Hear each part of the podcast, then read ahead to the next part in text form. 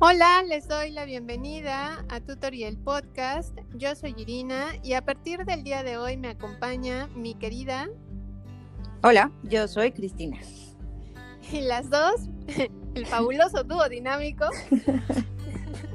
estará al frente de Tutorial Podcast. Ustedes nos escucharán cuando quieran, pero normalmente este podcast sale los viernes. El día de hoy vamos a hablar de lo bueno, lo malo y lo meh de las clases virtuales porque han de saber que Cris y yo somos docentes y además somos estudiantes, o sea que somos el combo perfecto, ¿verdad? Así es, sabemos de qué lado más que la iguana, como se dice coloquialmente. Eso. Y bueno, hay un plus, ¿no? Porque además, este, pues soy mamá y me ha tocado también estar al frente ahí de, del nivel preescolar. Ya hablaremos de eso después. Pues vamos a hablar de, de, lo bueno primero, ¿no? A un año de la pandemia. Eso no es nada bueno, por supuesto que no.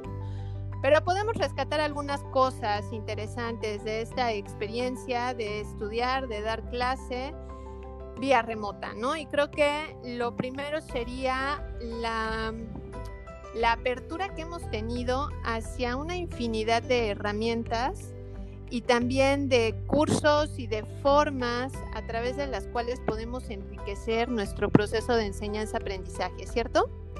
Totalmente, ¿no? O sea, creo que, eh, bueno, primero coincido contigo en que evidentemente la, la situación eh, de la salud mundial pues no es algo bueno.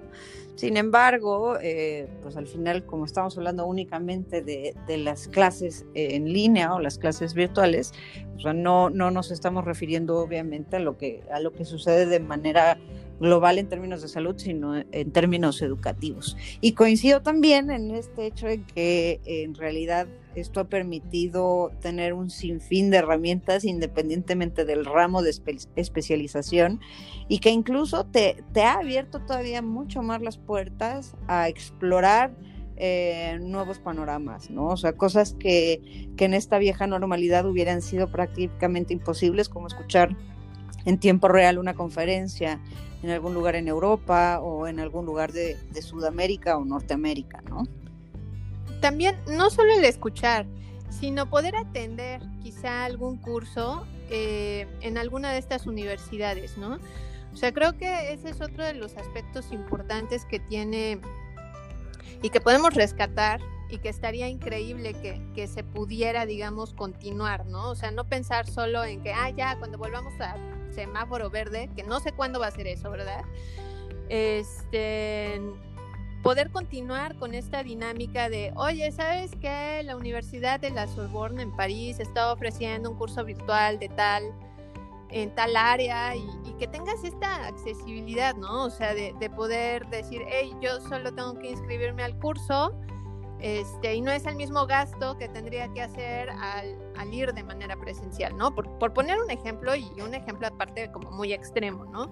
Sí, porque no solamente implica obviamente el pagar eh, la cuota de la inscripción o la, o la colegiatura de la Sorbona, ¿no? Sino el moverte y el obviamente comer tres días en París, el pagar una, un alojamiento, etcétera, etcétera. Entonces, o sea, sí, esto abre completamente el, el panorama eh, y lo, lo, que es bien curioso es que en realidad esto ya existía, ¿no? O sea, pienso, por ejemplo, en los cursos del MoMA, en varios eh, seminarios o cursos que, que, ofrecen grandes universidades como Harvard o como Yale, y que apenas, ¿no? Nos estamos dando cuenta de toda esta oferta que ya, que ya existía, ¿no?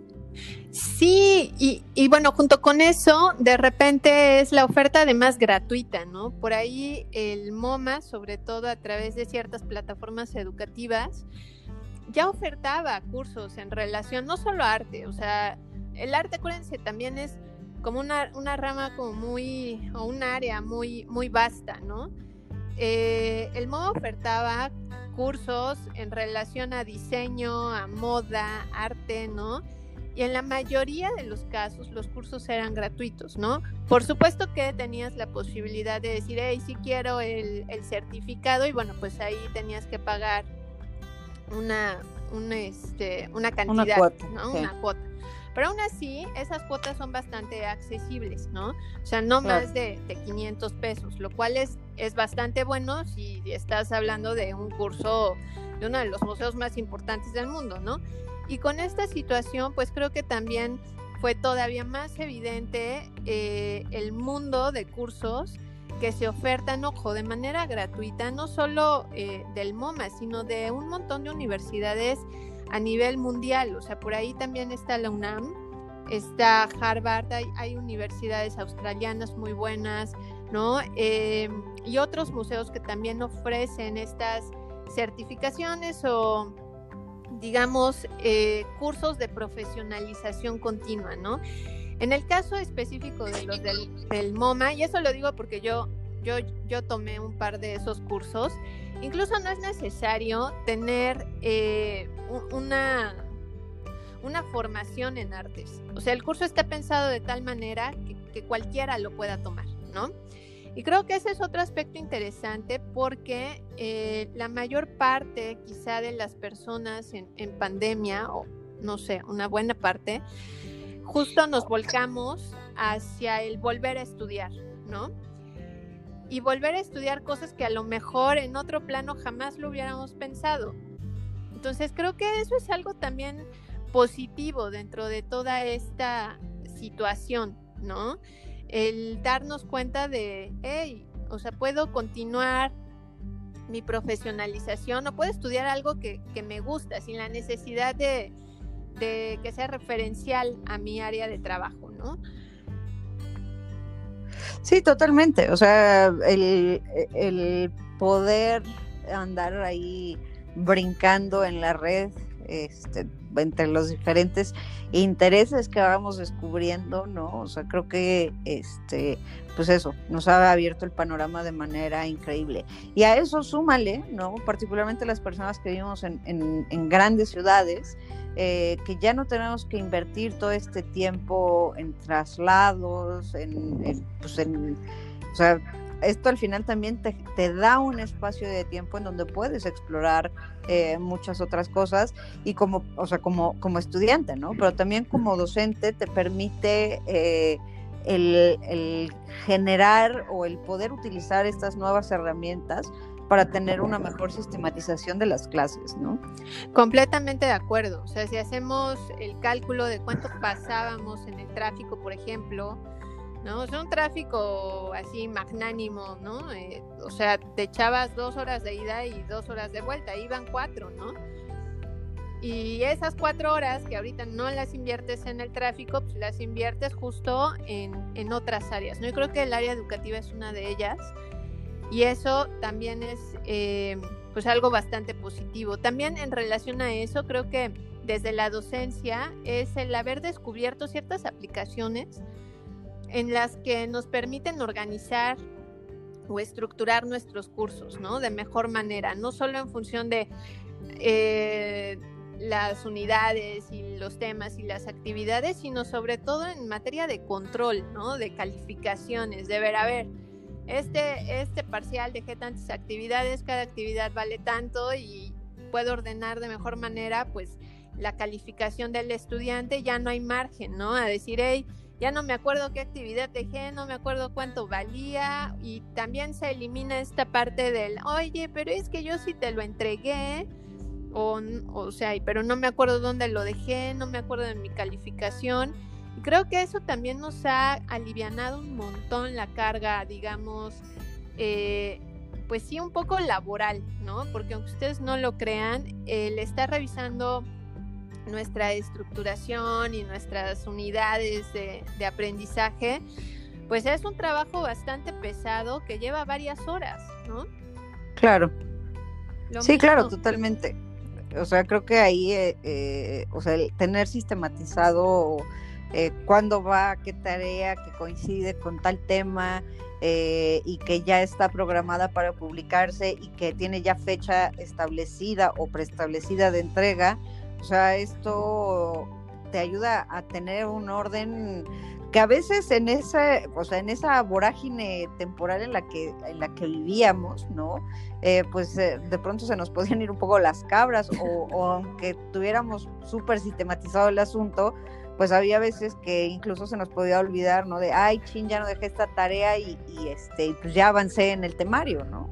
Claro, completamente de acuerdo. Y además, también, o sea, te permite ver, por ejemplo, ¿no? Este, cambia semestre, pues te permite ver qué unidades puedes modificar o si quieres dejar así tu curso, pues lo dejas, ¿no? Y lo único que haces es quizá modificar algunas actividades, lo cual pues también es completamente válido eh, y que va de la mano con otro aspecto también importante que es el de la creatividad, ¿no? O sea, qué tan creativo los y las docentes en este nuevo dar clases, ¿no? O sea, al principio quizá el struggle era, sí, ¿y cómo voy a llevar lo presencial a lo virtual, no? Pues haré exactamente lo mismo y de repente nos topamos con que no podemos hacer exactamente lo mismo que hacíamos en el aula porque no funciona igual. No, y solamente no, no, o sea, no solamente no podemos, sino que no debemos, ¿no? O sea, no, no, eh, quizá eh, no estamos comprendiendo que en realidad eh, la virtualidad representa un tiempo menor de, de atención para los estudiantes, particularmente estudiantes jóvenes, ¿no? pero también representa un esfuerzo para, para, o sea, cuando no tienes recursos, otros recursos más que el hablar y hablar y hablar, eh, representa una dificultad mayor porque no, eh, nuestra lectura, o sea, como, como seres humanos, no solamente se limita a la escucha, sino que hay una serie de códigos eh, no verbales que también son importantes para la comunicación y al estar este, forzando esto, pues evidentemente no logras el cometido de, del proceso de enseñanza-aprendizaje, ¿no? O sea, creo que el, el trasladarlo tal cual eh, ha sido uno de los grandes Em, pues quizá dificultades porque a veces no, no, nos arriesgamos a ser un poco más creativos, ¿no? Eso, e, ese es el punto. Y quizá el no arriesgarse bajo este plano digital tiene que ver con un aspecto negativo, ¿no? Que es em, la llamada brecha digital, que no es solo no contar con la herramienta, sino el no entender eh, quizá este lenguaje audiovisual que viene con la digitalización, ¿no? O sea, por ahí también, eh, pues si no le entiendes o no hay tampoco la disposición de querer aprenderlo, híjole, pues las cosas se van a, se van a complicar muchísimo y entonces vamos a observar, como, como lo vimos al principio, estos em, como estallamientos así, kabum, de las y los docentes frente a la computadora y gritándole a la computadora, ¿no? Claro que gritándole también a los estudiantes, pero pues en realidad asumiendo que, la computadora tiene la culpa, ¿no? Y pues no, no va por ahí. Que justo también nos podría llevar a hablar acerca de aprender a ser resilientes, ¿no? Sí, o sea, yo como profesora y como estudiante, eh, la verdad es que veo eh, muchísimas, muchísimas cosas buenas de este proceso de educación o de este cambio en la educación. Insisto, comprendo el contexto y no estoy hablando del contexto, sino en sí mismo del proceso de educación, ¿no? O de enseñanza-aprendizaje. Pero también es cierto que, pues, eh, mi generación, o, o quizá una parte de mi generación, eh, con la, o sea, la resistencia al cambio no ha sido como tan fuerte, ¿no? Porque justo hemos, hemos descubierto todas estas bondades. Eh, dentro de lo, de lo malo que bien mencionas, pues esta resistencia al cambio, eh, pero también la brecha digital, pero también yo creo que agregaría aquí un poco el que te hacen corresponsable de tu aprendizaje. Completamente de acuerdo.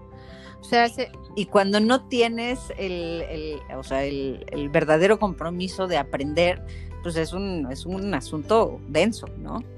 Completamente de acuerdo, ¿no? El ser corresponsable del aprendizaje es que como estudiante tienes una parte activa. Y eso también es algo que he comprendido ahora, que, que me toca estar también del otro lado, ¿no?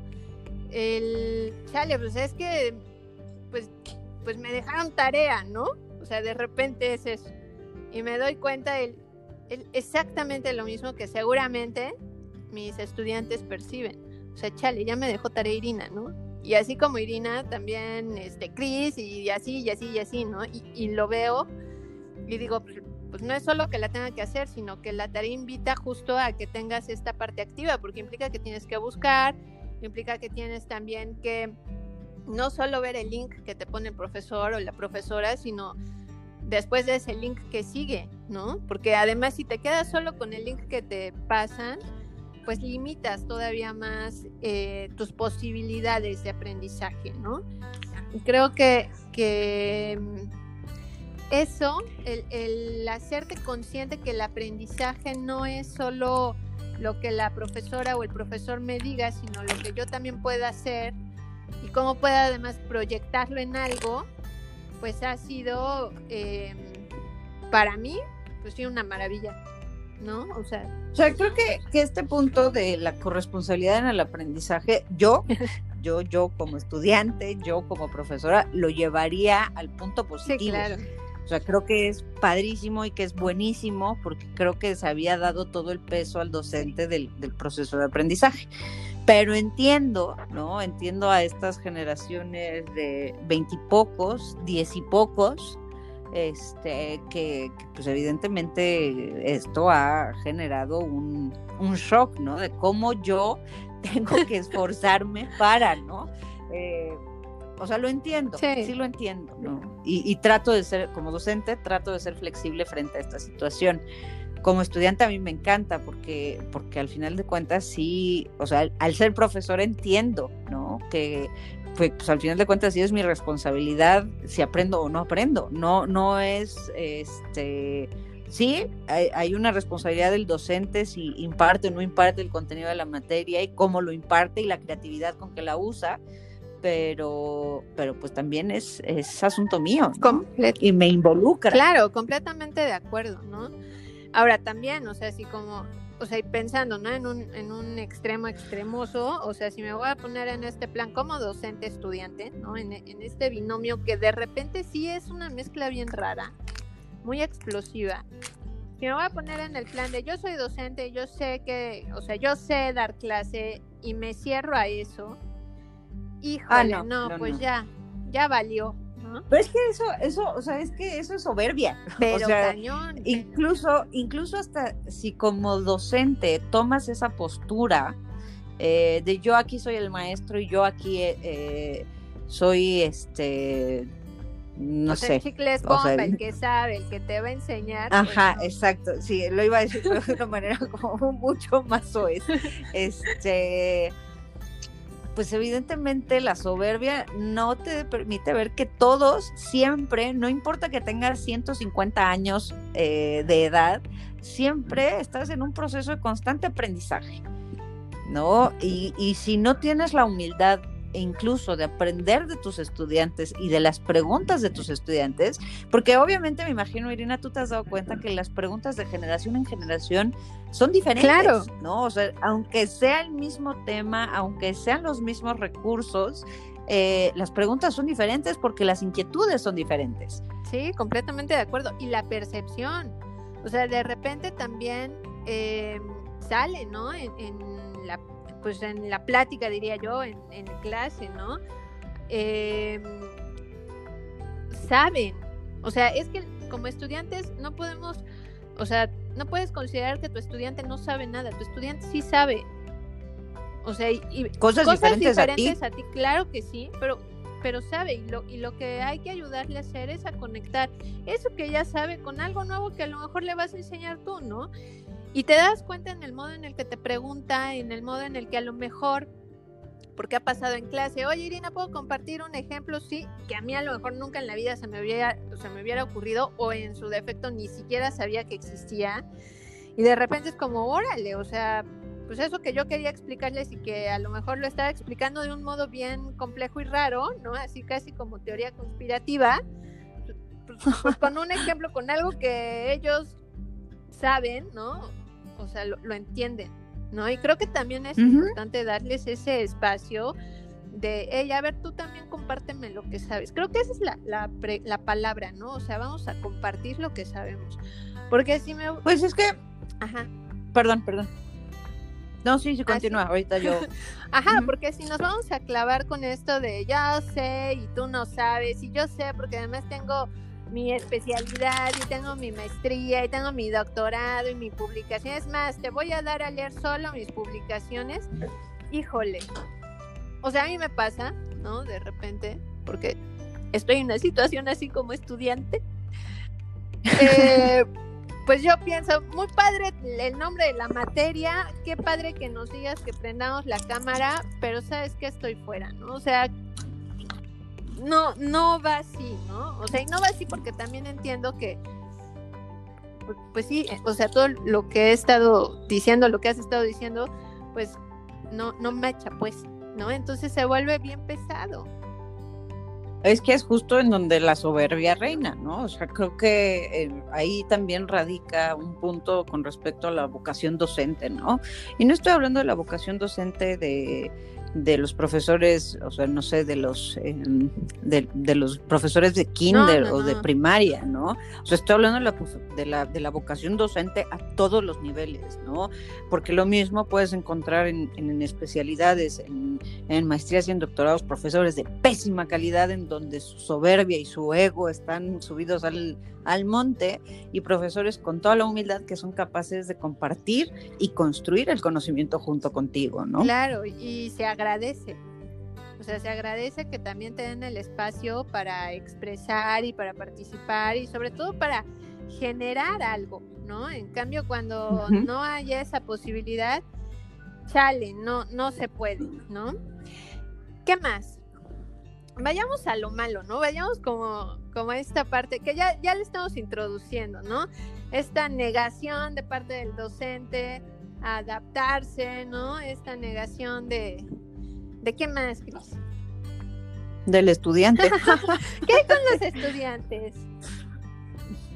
Pues, eh, o sea, desde el punto de vista, no sé, quizá un poco psicológico, puedo entender que hay estudiantes que tienen esta, eh, perdón, esta ah, necesidad por edad, ¿no?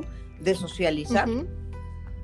Y que al verse limitada esa socialización, que al final de cuentas también eh, el estudio es una socialización, ¿no? la enseñanza es socializar un conocimiento. Entiendo perfectamente las dificultades frente a esto, ¿no? Claro, completamente. Eh, entonces creo que eso sí sería como un punto negativo, ¿no? Eh, la ausencia de socialización, no solamente en términos de cuates, este, entre, entre cuates, ¿no? El irse a tomar el café a la cafetería o el desayuno, sino eh, propiamente el socializar lo que se ha aprendido, ¿no? Era muy común el estar este, en los patios, en las cafeterías, o incluso hasta los fines de semana, ¿no? Reunirse para hacer una tarea, para este, oye, pues es que no le entendía a este tema o a esta materia, échame la mano. Entonces creo que, creo que eso es un punto muy malo porque al final eh, limita un poco el, compartir el conocimiento. Claro, completamente de acuerdo, ¿no? O sea, no hay como este feedback, ¿no? O esta retroalimentación que se hacía, digamos, eh, en el salón de clases, ¿no? Sino que ahora pues tu compañera, tu compañero está completamente lejano a ti, ¿no? Porque incluso pues también esta cuestión eh, de apagar la cámara toda la clase, ¿no? O sea, yo entiendo, lo entiendo perfecto, por qué se apaga la cámara o por qué si de repente la prendes, pero quizá al momento de participar, pues lo ideal sí es prenderla, por lo menos para que te escuchen, ¿no? Y, y, te vean y veas también pues las reacciones de tus compañeras y de tus compañeros. No sé, ¿tú qué opinas al respecto? Claro, porque al final de cuentas, o sea, muchas de las grandes quejas y de este punto particularmente negativo es, pues es que este, no estoy viendo o no estoy, o me siento aislado, pero fomentas también ese aislamiento apagando tu cámara. Claro. O sea, puedo entender a veces, coincido contigo, ¿no? En que pues estás pasando por un muy mal momento o estás enfermo o hay alguien en tu casa enfermo o, estás, no sé, o sea, pues no necesariamente te gusta compartir el espacio en el que estás porque crees que tu casa no es bonita o lo que sea. Claro. ¿Sabes? Lo entiendo. pero también uno tiene que, que hacer el esfuerzo por, o sea, si ya estás aislado, no aislarte más. Exacto. Y, hablando de casa, ¿no? De repente también suceden dinámicas. Y ustedes no lo saben porque no me están viendo, pero estoy tratando de resolver qué quiere ver cierta persona. Y es, ese es otro aspecto, ¿no? De, de la llamada virtualidad, que, que, en casa tenemos que estar al pendiente de un montón de cosas, ¿no? Mm, y aparte te abre, o sea, tu espacio privado se convierte en un espacio público. Completamente de acuerdo. O sea, y tus dinámicas dentro de casa se convierten en dinámicas públicas, ¿no? Eh, o sea, obviamente, bueno, eh, yo, por ejemplo, o sea, tú estás lidiando ahorita con el asunto de, de qué quieren ver este, para que tú puedas trabajar y por otro lado, pues yo me tengo que estar moviendo de un lado a otro porque estoy estorbando, ¿no? Completamente de acuerdo, o sea, ahorita... Eh y pasa, o sea, en el momento, por ejemplo, en el que doy, yo tomo clase, ¿no? De repente estos cameos, ¿no? Eh, que a veces son accidentales, ¿no? Pero otras veces, ¿no? Pues el, el, cameo más bien apunta al típico dedito o la manita de alguien aquí que vive conmigo, ¿verdad? Que, que necesita algo, ¿no?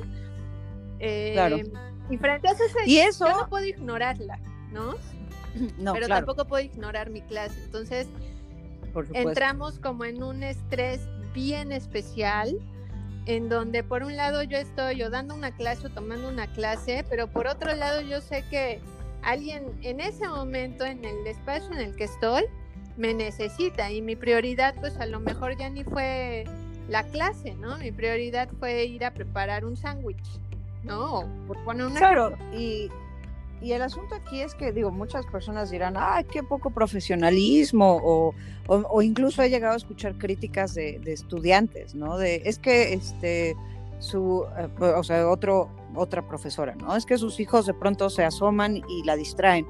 Pues es que esa es una circunstancia de todos. O sea, imagínense si yo me quejara de cada estudiante del cual eh, de pronto aparece el papá para darle indicaciones de algo. Claro. O sea, qué, poco profesional de tu parte como estudiante no estarme poniendo atención. Pues son las circunstancias en las que nos encontramos y las que nos tenemos que enfrentar pues diariamente desde diferentes aspectos. Claro, o sea, y, es muy ilógico, ¿no? O sea, ¿cómo le vas a decir al, digo, porque aquí por donde vivo, ¿verdad? O sea, pasa el del pan o pasa uno que vende queso y el que vende queso tiene, o sea, tiene un audio de una vaca que muge pues no voy a salir y le voy a decir, oiga, no pase y no ponga la bocina porque estoy dando mi clase. O sea, tampoco podemos controlar, ¿no? No, y aparte, pues el señor tiene que vender porque pues tiene que comer, ¿no? Exacto. son, son circunstancias que mucha gente ve de manera negativa y yo creo que todos necesitamos, o sea, como ahí sí, recurrir al contexto global en el que nos encontramos, en el que todos, absolutamente todos, estamos viviendo circunstancias en contextos particulares, ¿no? O sea, más allá de lo global, ¿cuál es el contexto particular y frente a eso, eh, cómo trabajo, ¿no? ¿Cómo me adecuo a esta circunstancia? Que creo que al final de cuentas se, se vincula con, con la resistencia al cambio, ¿no? Y con la adaptabilidad. También, y otra de las cosas que a mí puta, me molestan, y yo creo que también a ti, es sobre todo como docentes, ¿no? O sea, que nos digan que por estar en casa ¿sí? No trabajamos. Ah, sí, No, o sea, que asuman que, el estar en casa es como pues, estar un sábado a mediodía, ¿no? Viendo Netflix. O sea, no. Se trabaja el doble. No. Totalmente. Y, ah, no solamente el doble en términos laborales, sino el, doble. Yo creo le, le pondré el triple. Porque aparte de que estás atendiendo tus responsabilidades profesionales, estás atendiendo tus responsabilidades familiares. Claro. Entonces, o sea, antes era, digo, particularmente para mí era pues muy fácil salirme de aquí, o sea, me di cuenta de que en realidad mi casa era un hotel porque simplemente llegaba a dormir, ¿no? Eh, y ahora pues es, bueno, ¿y qué vas a comer? ¿Y qué van a comer el resto, ¿no? Y, y si hay, no hay, ¿qué se hace? ¿no? Y al mismo tiempo estar atendiendo estudiantes, y al mismo tiempo estar atendiendo profesores, o sea, son son cosas tan diversas, tan complejas, que, que de pronto sí como docente repatea el hígado que te digan, pues es que la responsabilidad es de los papás. No, o sea, no. No. De verdad que no. O sea, sí, sí se está trabajando y creo que cuando el problema se menciona así, ¿no? Es que, eh, de hecho, esta mujer, Herley, o Early, la que hace mofa, este, del Tomás. sátira, ¿no? Del Tomás, eh, dice, dice Tomás, ¿no? Que iba a cobrarle, que iba a cobrar el sueldo de la profesora porque porque él, él era quien estaba ayudándole, ¿no? O sea, ahí sí creo que, que hay que replantearse la cuestión docente, ¿no?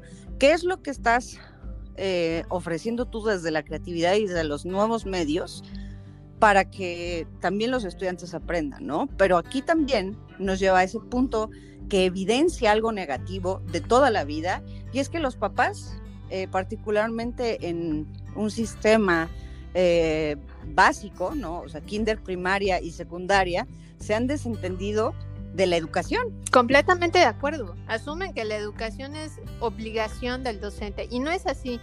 La obligación em, necesita, o sea, siempre va a tener tres figuras, que es docente, obviamente estudiante y, y, papá, mamá. padres de familia. ¿no? Sí. O sea, ¿por qué? Pues porque la o sea, porque hay un proceso en la escuela, ¿sí?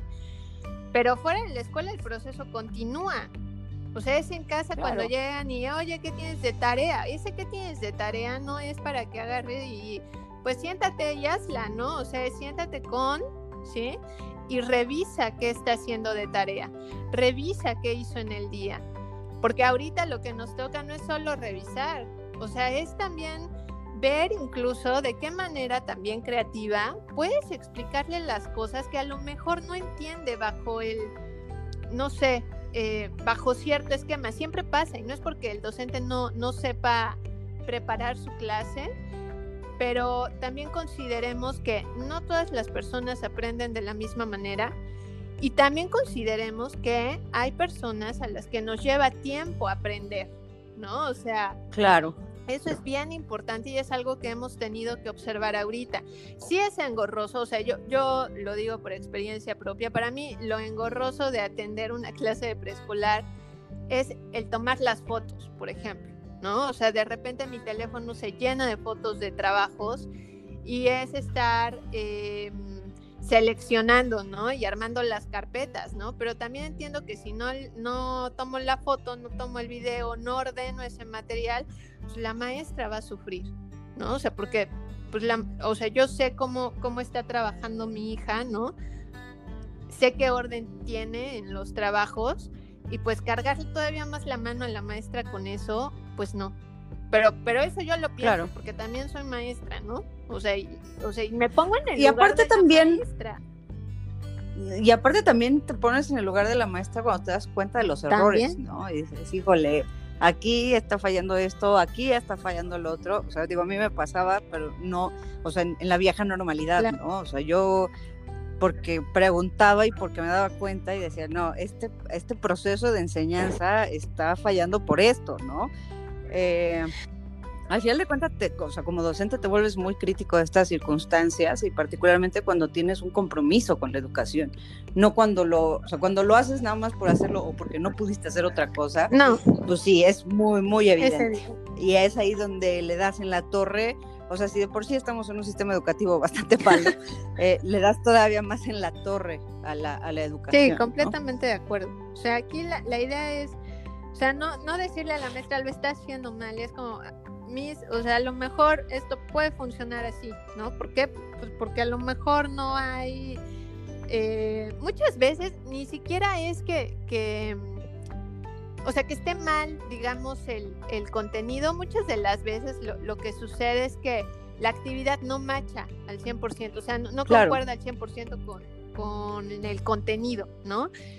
y también hay otros momentos en donde dices, ah, creo que ya a mí me pasa, ¿no? O sea, va a ser más fácil que aprenda, por ejemplo, a escribir si antes le pongo a hacer garabatos, por ejemplo, ¿no? Bol así, palitos Literal. y bolitas, literalmente. ¿Por qué? Porque algo que ha quitado, y eso no es cosa de la maestra, no es cosa de, de la escuela, eh, algo que ha eliminado el sistema mexicano educativo a nivel eh, básico, es justo esta parte de desarrollo psicomotriz a partir del dibujo.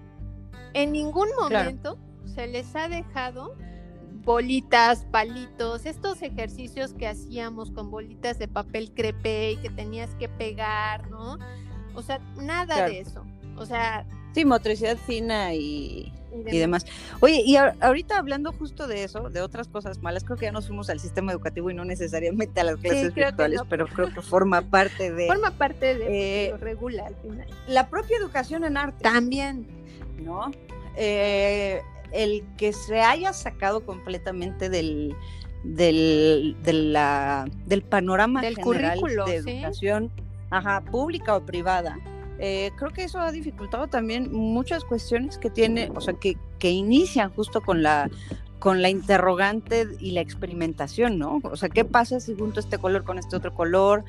¿Qué pasa si este dibujo con esto en vez de esto. O sea, el experimentar a partir de las, de las artes o algo que te genera las artes, al final te lleva también a un, un aprendizaje eh, con respecto a las ciencias, ¿no?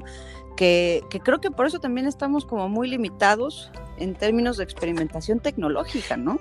Completísimamente de acuerdo. O sea, sí, y de hecho te diría que podríamos hacer un programa sobre eso o sea, lo vamos a comentar ahorita, pero sí, o sea, de repente dicen, Ay, es que el arte solo es dibujar, ¿no? O sea, estas clases de artes plásticas, como que las haces a un lado porque sientes que no aprendes, cuando en realidad, ¿no? Por ejemplo, el enseñarles a dibujar primero antes de aprender a escribir, y cuando digo enseñar a dibujar, no es que hagan un retrato realista, por favor, no o sea, enseñarles a hacer trazos, eh, formas, garabatos, con el lápiz, con la mano, con los dedos, con crayolas, con un sinfín de herramientas, les estás también dando la posibilidad de desarrollar otras habilidades que van a utilizar en otras áreas. ¿Por qué? Pues porque estás haciendo que desarrollen la observación, que desarrollen también el lenguaje, que desarrollen una, la coordinación de ojo-mano. O sea, yo no sé si te ha pasado, a mí sí. Bueno, creo que, en algún momento te lo mostré, ¿no? Em, de, algunos estudiantes ya a nivel superior, en donde cuando pides, ¿no? A ver, escriban en un pedazo de papel una reflexión de tal, de repente, ¿sí? Hay, hay chicos, hay chicas cuya escritura es, es complicada. Sí, o sea, no es solo porque esté fea, sino es complicada porque no, es paleográfico el Exacto, Porque, porque no hay coordinación de ojo-mano. Y ese es un problema terrible, porque aunque ustedes no lo crean, incide en la manera en la que aprenden. alguien que no desarrolla estas habilidades va a ser alguien que va a sufrir muchísimo en la escuela, porque no va a poder aprender. Y creo que ahí es donde podríamos sumar un punto negativo a esta conversación, ¿no? O sea, como ahora es digital, entonces puedo sacar un screenshot, o sea, una captura de pantalla, y entonces ya tengo el contenido que aparte no voy a Además, este, y que bueno, va a quedar almacenado generando dióxido de carbono en este, porque al final también contamina, ¿no? Eh, pero que en realidad nunca, o sea, nunca procesé porque nunca tuve esta, esta cognición desde la escritura. Además, porque cuando uno está escribiendo, uno está enlazando las ideas.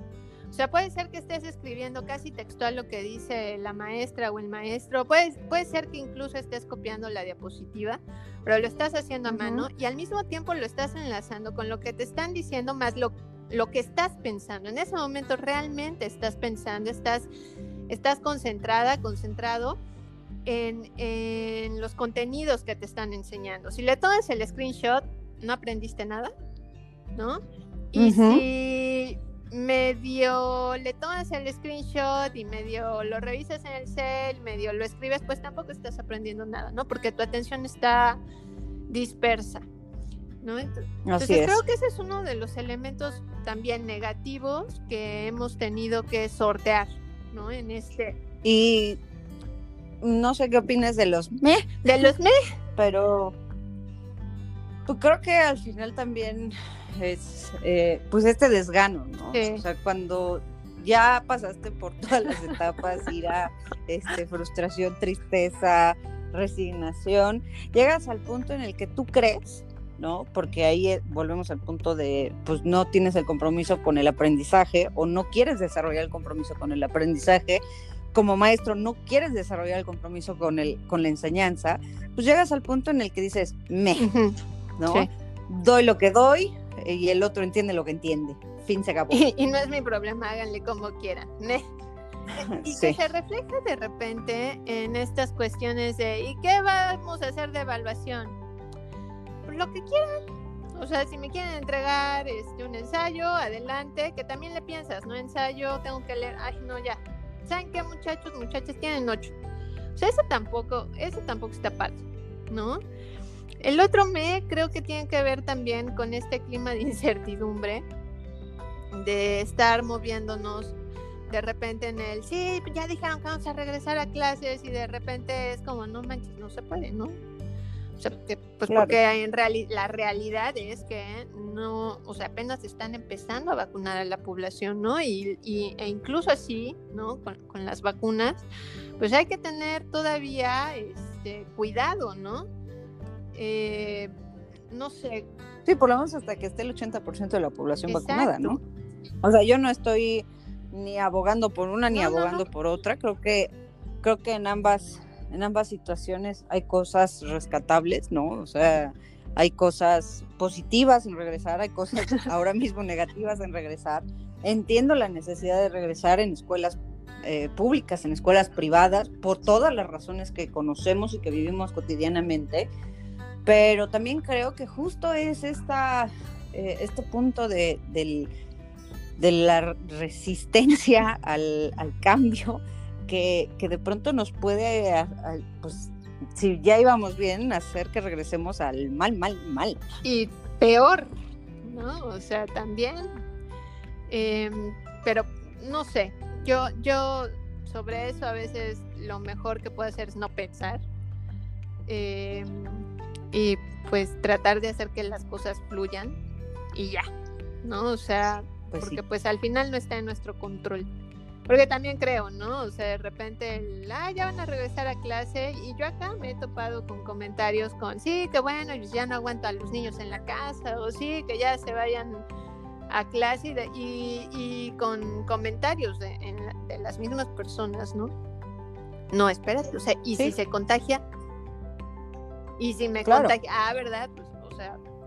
O los, que, o los que simplemente por tener que regresar a trabajar tienen que dejar a los niños con los abuelos y los abuelos tienen que llevarlos a la escuela. O sea, no, es, o sea, es una situación creo que complicada, ¿no? Y creo que ah, de pronto se nos va de la mano y pensamos nada más como nuestras necesidades sin ver una situación mucho más compleja. Exacto, completamente de acuerdo. Pues así es. Yo creo que de mí pues no, no sé. Creo que tiene también que ver con el mood, ¿no? O sea, de repente llega el viernes y cansa estar frente a la compu, ¿no? O sea, ya es como, ya no quiero la compu, ya no quiero el celular, ¿no? Hasta que te llega un, un sticker de gatito, ¿no? Entonces ahí sí ya. No sé. O sea, también, o sea, estamos cansadas, cansados. A, a, mí me pasa, ¿no? O sea, sobre todo, y sí los viernes, eh, porque los viernes siguen teniendo esta, este aire de ya fin de semana voy a descansar, porque efectivamente, sí, estamos trabajando al doble o al triple. Y a las seis de la tarde mis ojos ya no dan. O sea, ni, ni mi ser, ¿no? O sea, porque ese es otro aspecto. Pues más que menos negativo, las posturas que vamos adoptando a lo largo del día frente a la computadora, ¿no? Claro. Sí, de hecho, bueno, tú ya vas a, estás próxima a usar lentes, yo tengo que aumentar mis dioptrías, o sea, esto obviamente pues perjudica en términos de salud, ¿no? Completamente. Pues así, a un año, a un año de pandemia y de clases virtuales. ¿Algo más, Cris? Pues no, yo creo que estaría interesante que nuestra, nuestra siguiente, nuestro siguiente programa, justo hablábamos de la educación en, en las artes o las humanidades en general. Este, vinculando un poco con esto que hablábamos el día de hoy, ¿no? Sí, creo que, que sería un muy buen programa porque pues además es una de nuestras áreas favoritas, ¿no? Hablar de arte, Totalmente. de diseño y demás. Pues así es, el día de hoy pues les dejamos este pequeño recuento y también, ¿por qué no?, nuestro sentir, ¿no? Sobre esta experiencia de un año en clases virtuales. Eh, pues nada más, disfruten la semana o disfruten el fin de semana, no sé cuándo nos vayan a escuchar. Pásenla bonito, síganse cuidando. Muchas gracias, Cris. Y pues acá les esperaremos en Tutorial Podcast. Muchas gracias por escucharnos. Gracias, Iri. Nos vemos. Cuídense.